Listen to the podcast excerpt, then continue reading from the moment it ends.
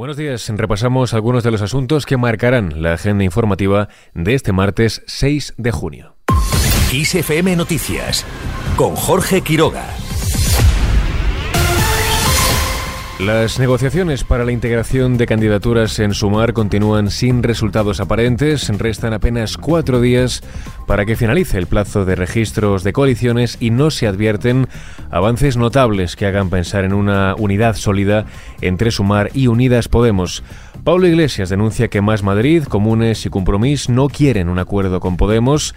El vicepresidente del Gobierno ha criticado que estas tres formaciones, dice de ámbito territorial, estén planteando vetos a dirigentes de la formación morada de cara a la confección de la lista de sumar de cara a las elecciones generales del próximo 23 de julio.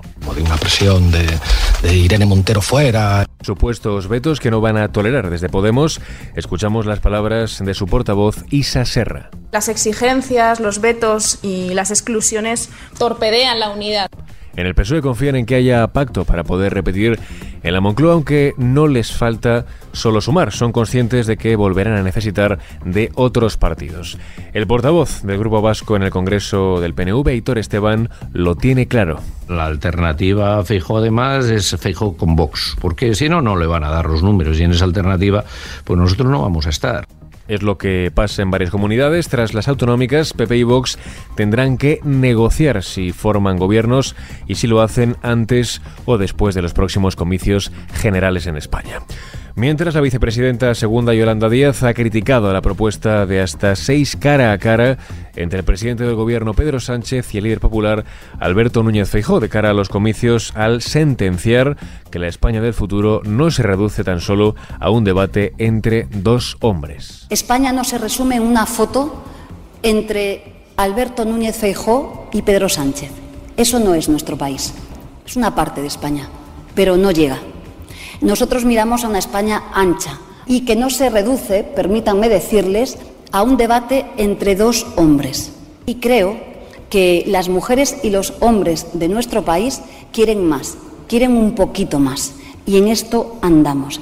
El PSOE quiere cerrar cuanto antes el primer cara a cara con el PP desde el bando socialista, Santos Cerdán ha trasladado este lunes por carta al popular Elías Bendodo la intención de concretar a la mayor brevedad posible los términos del primer debate entre Sánchez y Feijó. Desde el PSOE lo fijan en el próximo lunes 12 de junio. Mientras Cuca Gamarra apela al voto por correo para que pueda haber urnas y vacaciones. La secretaria general de PP ha defendido este instrumento de cara a los comicios del próximo 23 de julio para no resentir, dice, la participación y no alterar los planes de los ciudadanos. Además, considera que con la victoria del PP se abrirá un periodo de esperanza, cohesión, entendimiento y serenidad en toda España.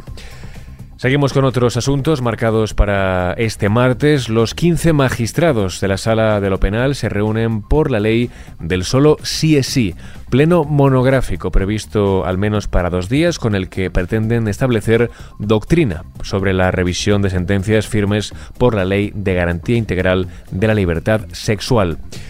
Y terminamos este repaso con música. Lauryn Hill reúne a sus compañeros de Fujis.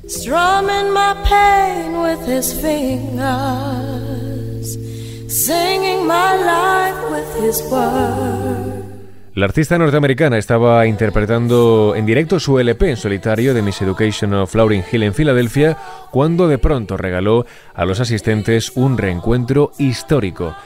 Pras Michelle y Wifley Jean se unieron a ella para un set de seis canciones con motivo del 25 aniversario de este álbum. Estuvieron presentes en temas como el escuchamos Killing Me Softly, Ready or Not y Silots con The Roots apoyando al trío en esta actuación. Eso sí, podría ser su última reunión por un tiempo. Pras, recordemos, fue declarado culpable recientemente de todos los cargos en su contra por un juicio por fraude internacional. El miembro fundador del grupo fue acusado de aceptar 100 millones de dólares del financista malasio Yolou, acusado de fraude masivo y que sigue prófugo para influir en las administraciones de Barack Obama y de Donald Trump. Con este último apunte musical lo dejamos. Susana León estuvo una vez más al frente del control de sonido.